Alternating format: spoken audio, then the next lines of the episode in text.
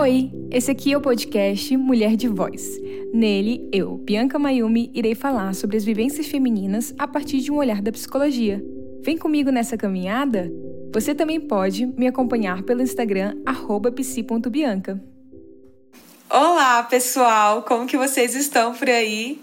É, hoje a gente vai ter a participação de uma convidada incrível que eu admiro demais, que vai trazer um olhar diferente e interessante pra gente. E vai ser inédito. Tava até aqui conversando com ela antes da gravação, que vai ser a primeira vez que não vamos ter, vamos ter uma psicóloga falando com a gente, mas com certeza a gente dá espaço, dar voz para todas as mulheres participarem e realmente é, darmos as mãos e compartilharmos nossas vivências vai ser enriquecedor. Então eu queria convidar você, Manu, para se apresentar aqui para gente. Olá, boa tarde, gente. Eu sou a Manu, não sou psicóloga, então me perdoem aí se eu não falar tão bem. Eu sou modelo, também trabalho com comunicação digital, sou designer mas eu vim hoje aqui trazer um pouco dessa minha vivência com relação ao corpo do ponto de vista como modelo. Perfeito. E para além de modelo mulher, né? Isso assim, a gente como mulher acho que em todas essas áreas sofrendo tanto, mas se a gente for pensar até nesse, nesse lugar de, de estética, cada dia que passa parece que a gente se torna hum, mais escrava mesmo de uma indústria que vai nos adoecendo, que vai cobrando a gente de vários aspectos. Hoje mesmo eu tava vendo uma foto da, da Zendaya, que ela postou lá na Vinha, quando ela tinha 19 anos, que ela, que é totalmente no padrão, ela postou e falou assim: gente, conseguiram me deixar mais magra do que eu sou. Conseguiram tirar até a minha cintura, assim, tiraram o meu quadril, tiraram tudo para eu parecer mais magra, mas não tá ok a gente como mulher precisa mostrar os nossos corpos reais. E como que foi isso para você? Como que é a sua construção, sua história com a moda mesmo, sendo modelo, com essa indústria que pra gente que tá aqui de fora, né, é tão distante. Queria saber como que é para você aí de dentro. Olha, é muito doido. Você até falando isso do ah, ser mulher, porque eu sinto que quando a gente começa a trabalhar com alguma profissão muito relacionada à imagem, seja modelo, a dança, mas que o nosso corpo é a ferramenta de trabalho, a gente até se distancia desse lugar de humanidade. É, esse distanciamento do corpo de eu como pessoa, eu me torno só ferramenta de trabalho. E aí isso até provoca.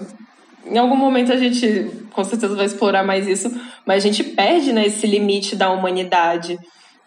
Então é muito doido porque só agora, assim, me afastando um pouco mais desse trabalho como modelo e podendo explorar a moda em outras posições, que eu tenho retomado até uma noção desses limites mais humanos e até coisas que eu olho para trás e, gente, inadmissível, inadmissível aceitar isso num momento de trabalho. Nossa, eu já perdi completamente qual era a pergunta mesmo. Mas é assim mesmo, assim, acho que nossos processos acabam se misturando, assim. Minha abordagem fala muito sobre isso, sobre os vínculos terem várias facetas e todos estarem conectados de algum modo, né? Então, quando a gente está falando sobre o seu lado profissional, ele impacta no seu pessoal, que com certeza foi para sua saúde, para sua, sua autoestima, para suas relações, né? Para a visão que você tem de você mesma. Então, quando você fala sobre isso de limites, eu acho que envolve tudo isso. Os nossos limites parece que eu digo que a nossa geração está aprendendo a estabelecer limites. Então é tudo muito novo. E aí quando a gente como a gente está aprendendo a estabelecer limites? Pelo bloco. Né? Então a gente bloqueia as pessoas. E aí, quando a gente vai para a vida real fazer isso, se torna muito desafiador. A gente não sabe falar nãos. E aí os nãos ficam muito mais difíceis para esse outro e muito difíceis para a gente colocar, estabelecer e falar isso para as pessoas, né? E eu acho que isso se dá muito com a nossa relação com o corpo e a gente entrando nesse mercado de trabalho, que tem muito a ver com a sua entrada, né, com sua, sua profissão, que são exatamente esses dois pontos. Como que era para você se colocar nessa área, estabelecer esses limites? Olha, muito difícil, porque hoje em dia eu olho para várias coisas que eu ouvi na minha trajetória de você tem que aprender a fazer essas coisas para ser uma boa profissional e muitas delas estão relacionadas a gente não impor esses limites. Por exemplo, boas condutas. Uma boa modelo é a que não reclama, que está com fome, que está cansada, que precisa de um tempo.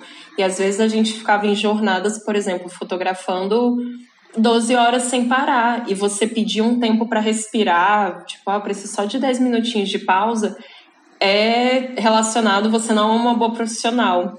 Então, é uma profissão que a gente aprende que para ser boa nela, a gente tem que desrespeitar todos os limites e assim, todos mesmo.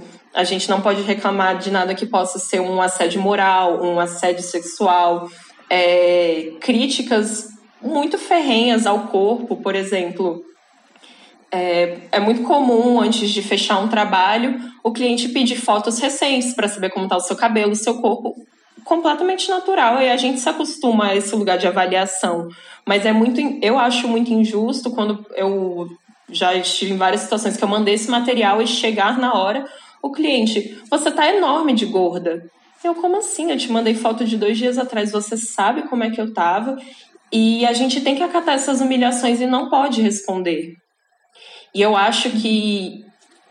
E hoje em dia eu me vejo com aumentando esse espaço na internet, eu quero muito trazer essa conversa que não é aceitável os assédios que a gente sofre, as humilhações, humilhações gratuitas sobre o peso, sobre a pele, sobre estar cansada, é, já fui negada a refeição e cliente rir da minha cara de que não, você vai continuar e vai continuar com fome. Tipo, que desumanização é essa da, de uma pessoa que está fazendo um trabalho com você? Então, hoje em dia eu acho, hoje em dia eu consigo impor mais o, o meu limite mas porque eu também me vejo menos dependente dessa opinião dos outros. Tipo, hoje eu me vejo um pouco mais segura, as pessoas me conhecem, sabem como é, como é trabalhar comigo, então eu me sinto confiante. E em outras situações mais coletivas, eu faço questão de ser essa voz de brigar, de não vai ter alimentação, vai ter pausa, não, e de conversar com outras meninas mais novatas. Não é aceitável, vocês não podem tolerar esses desrespeitos mas é super difícil, e assim, por muitos anos eu sofria muito. Eu, eu, percebia que eu precisava impor limites e eu não era capaz, porque eu não eu vou ser mal interpretada, eu vou ser uma profissional ruim, não vão querer me contratar mais. É muito difícil impor limites mesmo. É uma profissão assim complexa. E como que era para você quando você era mais nova? Porque você é modelo desde a adolescência, né? Então, eu entendo que no nosso movimento desse espaço realmente da juventude é o nosso processo de construção, né? De entender realmente estou me firmando aqui cada vez mais com uma pessoa autônoma que toma que toma suas, nossas decisões, que tem vontades, tem personalidade. Como que foi para você estar tá nesse espaço que cobra tanto, que é tão exigente e conseguir manter, se manter sano no meio disso tudo. Acho que, é, acho que esse é o ponto, né? Realmente se cuidar e se olhar em meio a tantos dedos apontados. Olha, eu vou ser muito honesta nessa minha resposta, que eu não consegui manter minha sanidade mesmo. É... Foi um processo muito confuso. E como eu comecei adolescente, eu tive contato com muitas coisas da vida adulta que eu não que eu com certeza não tinha maturidade para lidar e danificou muito esse senso de, de respeito e construção da autoestima para mim ao longo da adolescência. Porque como eu passei por muitas coisas que eram muito violentas assim é, são muito agressivas eu fui crescendo totalmente sem, sem discernimento de limites assim. Então até, até essa vivência profissional permitiu que eu me tornasse uma pessoa muito fragilizada no meio pessoal. Hoje eu digo assim, eu não deixaria ninguém, se eu tivesse uma filha, eu não deixaria ela ser modelo adolescente, porque isso danificou muito, muito meu psicológico. Eu não consegui manter a sanidade, tanto que eu já tinha algumas algumas tendências a distúrbios alimentares e trabalhando como modelo, isso desencadeou fora de controle também. Uhum.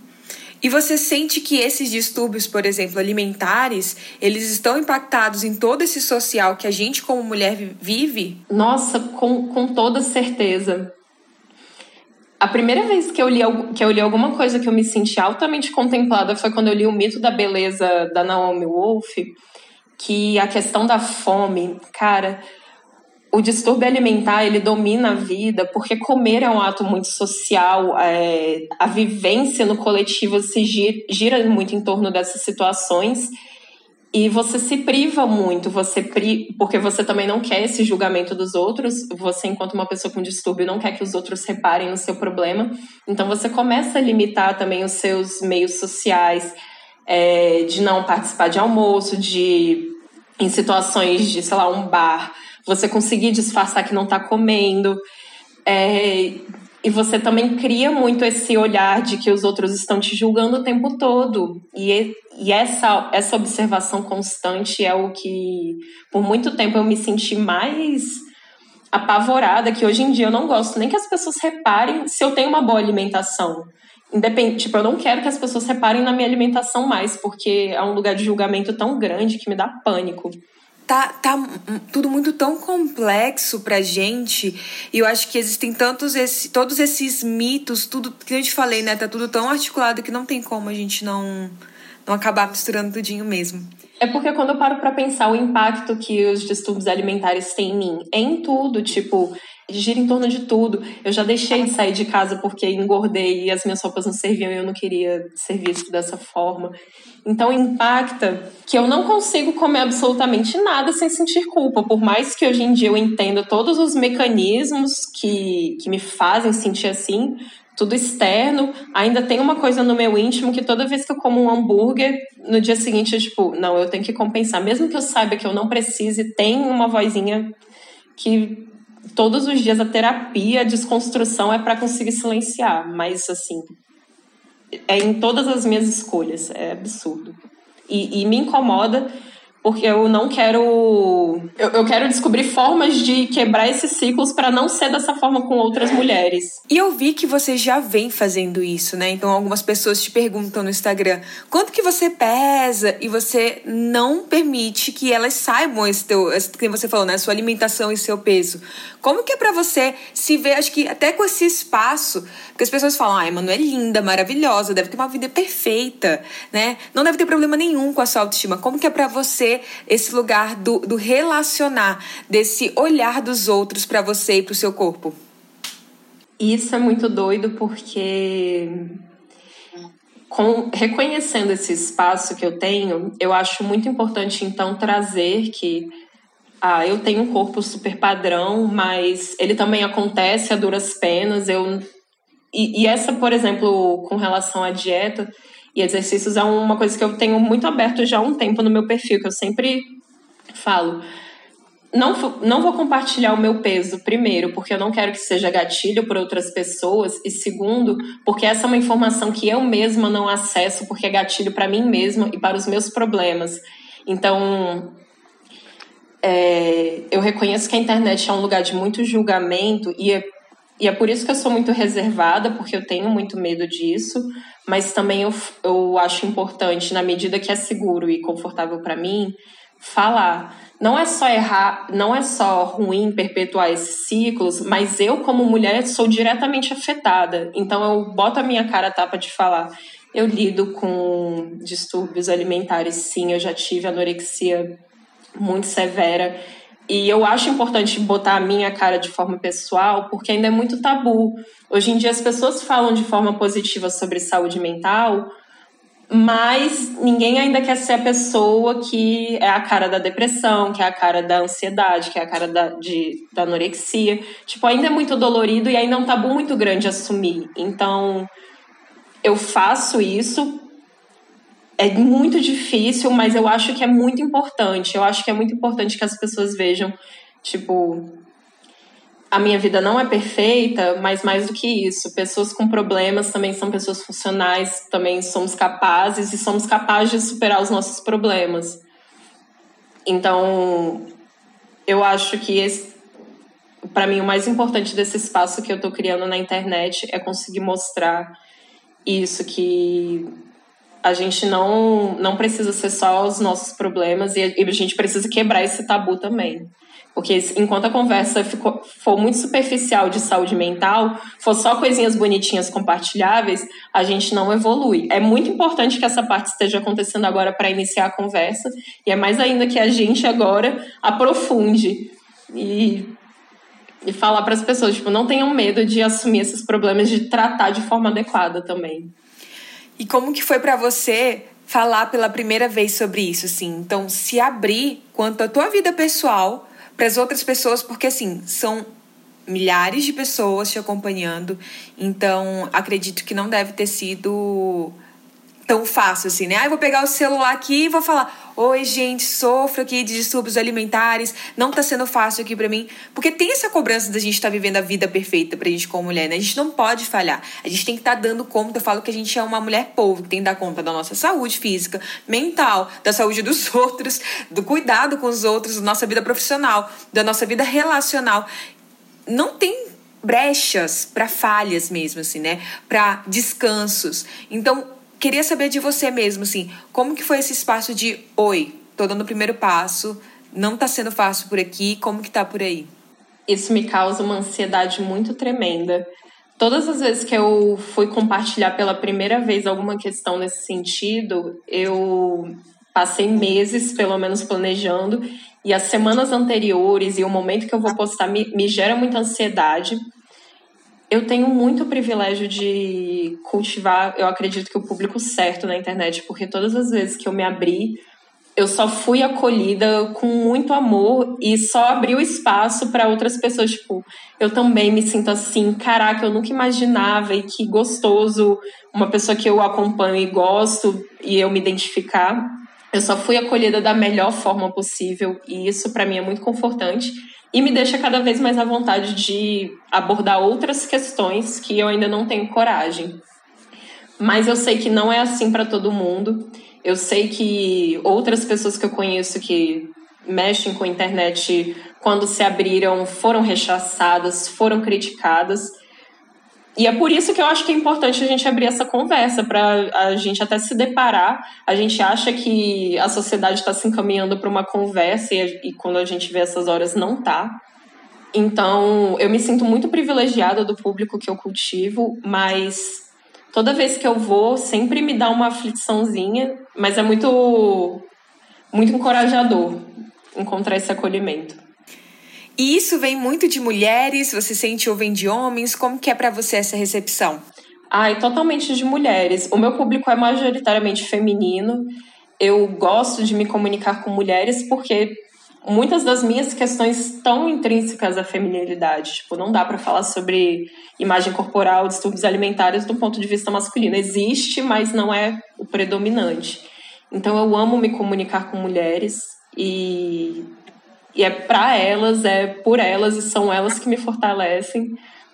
E assim, apesar de tudo, o meu público masculino também é uma galera incrível. Sempre são homens, pelo menos, buscando esse caminho de também mais informação e de mais conhecimento. Mas o meu conforto principal são das mulheres. E como que é quebrar essa rivalidade que tanto nos ensinam e tanto eles se beneficiam é, nesse ambiente que também é de muita competição, né? Então, se a gente for pensar sobre concursos de beleza, outro dia também eu vi uma foto de um Miss Universo em que uma das mulheres, ela desmaiou porque estava muito quente, ela desmaiou de exaustão e todas as outras continuaram sorrindo ali. Era de 1950 e pouco, mas isso já demonstra que desde lá de trás a gente tem que se manter plena e a outra mulher que lute, né? Eu acho que a gente vê nesse outro movimento de vamos dar as mãos mesmo, vamos lutar juntas. E, e eu queria saber como que é para você essa rede de apoio feminina, como que isso foi importante para você nesse ambiente. Olha, esse, esse é um processo, porque hoje em dia eu, eu tenho percebido, aqui mais na moda de Brasília, um fortalecimento muito grande das modelos de se apoiarem e reivindicarem coletivamente, é, especialmente condições tipo mais salubres de trabalho, nesse sentido de calor, de alimentação, e um apoio também maior, porque a gente se percebeu individualmente todas muito fragilizadas e antes tinha muita competição. É um, é um mercado que a natureza dele é muito competitiva, porque é eu aqui diretamente competindo pela vaga em um trabalho, em, em um momento muito pontual, e são muitas pessoas concorrendo. Então, é um mercado naturalmente muito competitivo E os próprios clientes, até saindo dessa questão do ser mulher, o próprio mercado se beneficiava da nossa desunião e da, da nossa competição. E tem sido muito legal perceber esse movimento de apoio e de fortalecimento até dentro até dentro de uma dinâmica, por exemplo, de um desfile, que é um, é um ato coletivo de ter muitas, muitas pessoas juntas, é, modelos apoiando umas às outras, numa situação de humilhação, por exemplo, o cliente criticar o corpo e o peso de uma e as outras irem acolher e, e trazer essa humanidade, esse conforto que tanto falta. Eu acho incrível, mas é uma coisa super recente, assim. Dos meus, eu comecei a trabalhar há uns nove anos atrás, é uma coisa de um, dois anos, mas eu tô achando incrível ver essa mudança acontecer. E até porque, a partir do momento em que todo mundo se fortalecer e estabelecer limites, quem está acima de nós vai ter que começar a aceitar. E eu acho que é isso, né? Esse quentinho que a gente está tanto buscando entre nós, no meio de dessa estrutura que vai nos armodaçando, que vai nos calando, que vai nos violentando, a gente vai lá, resistindo. É cansativo, né? Eu digo que muitas das vezes nosso discurso é, ele tá muito pautado nisso, né? A gente continua caminhando, a gente continua lutando, batalhando. E a gente chega numa hora que. Cansa, tem, é, é, isso, tem que ser sempre perfeito e forte, tá aguentando tudo, com um sorriso no rosto. É isso. E agora, assim, eu acho que esse espaço de acolhimento mútuo é é possível. Assim, pode ser que também a gente pare, a gente não dê conta. É, aquele, eu brinco até aquele descanso militante, às vezes a gente tem que descansar mesmo, sabe? Não dá. Não dá para militar a todo momento, não dá. É cansativo. Então, vale, eu acho que esse respiro, vale essa união, esse espaço da gente possibilitar o, o realmente o local para outras mulheres participarem, né? Outras mulheres se estabelecerem, porque quanto mais mulheres a gente tiver apoiando, mais espaços também vão ser dados pra gente. A gente, acho que se a gente for virar numa outra perspectiva de, não, eu vou tentar concorrer com aquela outra mulher, a gente só sai perdendo, porque pelo contrário, quanto mais a gente incentiva, quanto mais a gente dá voz para cada uma de nós, mais oportunidades a gente vai ter. Eu acho que a gente só tem a crescer com isso. Com toda certeza. E isso que você falou, esse espaço para conseguir descansar nos momentos de exaustão. Eu tenho muita essa impressão com a internet que é ok você falar sobre saúde mental e, e abordar das suas fragilidades quando você tá bem dando conta. Tipo, não, eu, eu tenho um problema, mas tá tudo bem. E em que momento a gente pode se permitir se esgotar e dizer não tô dando conta e poder deitar a cabeça e descansar?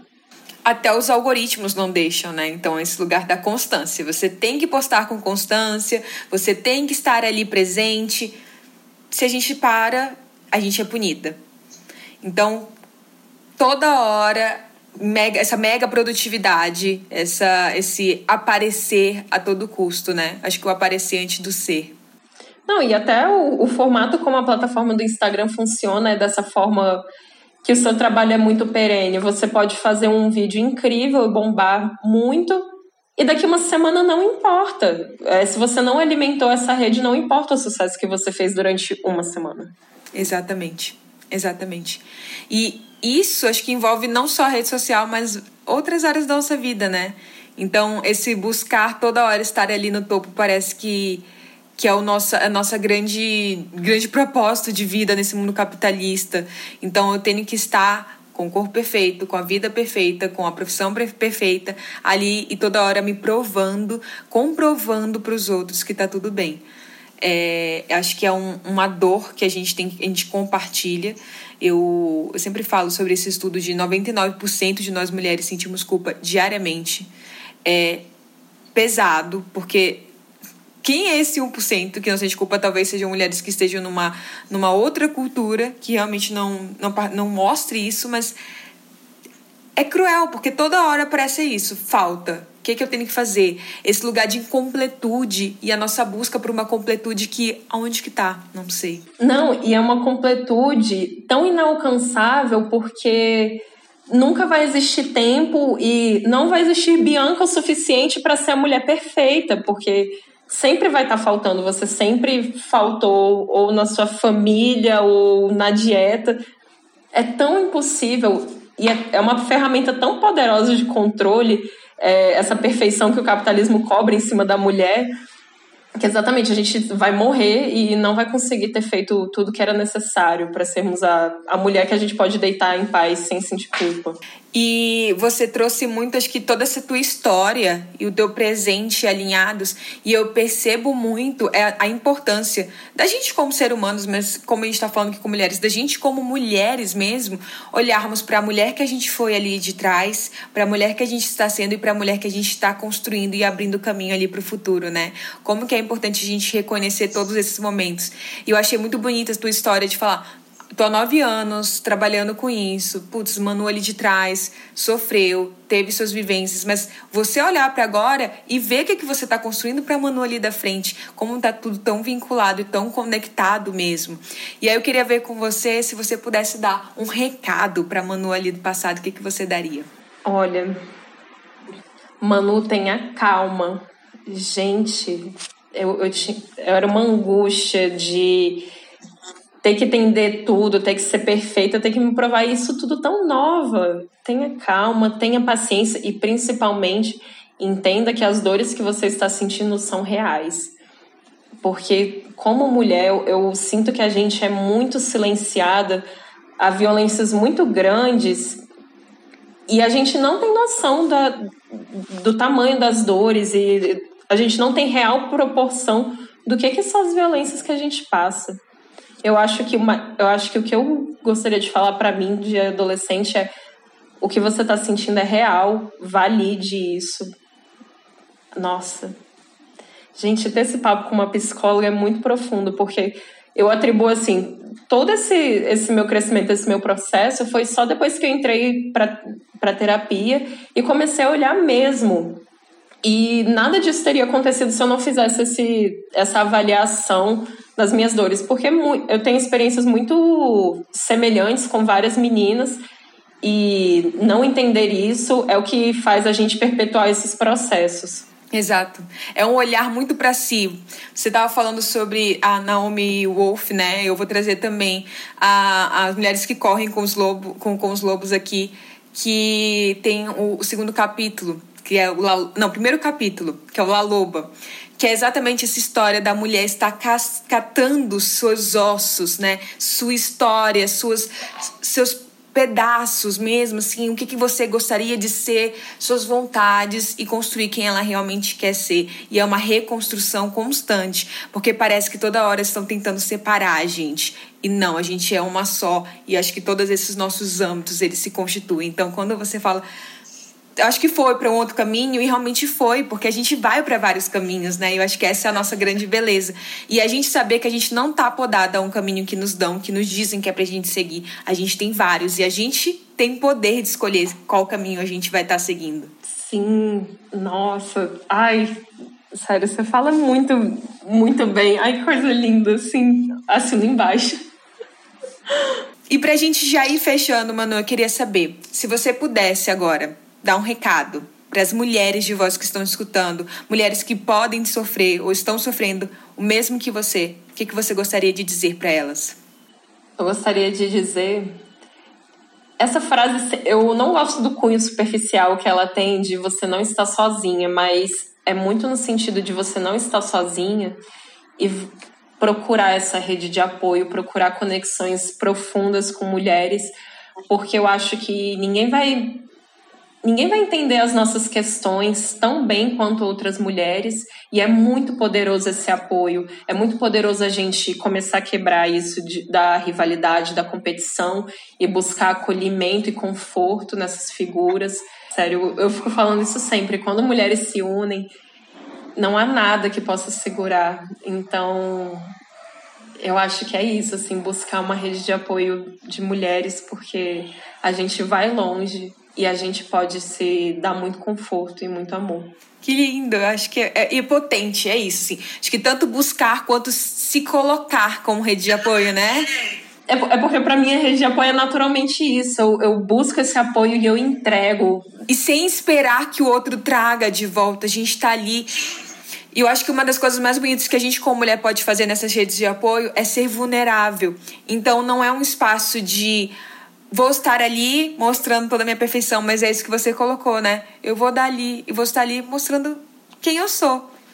E para aquilo ali vai possibilitar que outra mulher também mostre quem ela está sendo, né? A gente está sempre sendo, estando, construindo se modificando. Então acho que essa é a nossa grande potência, a nossa grande possibilidade para modificar e tornar essa vivência uh, um pouquinho de passinho em passinho, sem tanta cobrança nisso, porque a gente se cobra muito, né?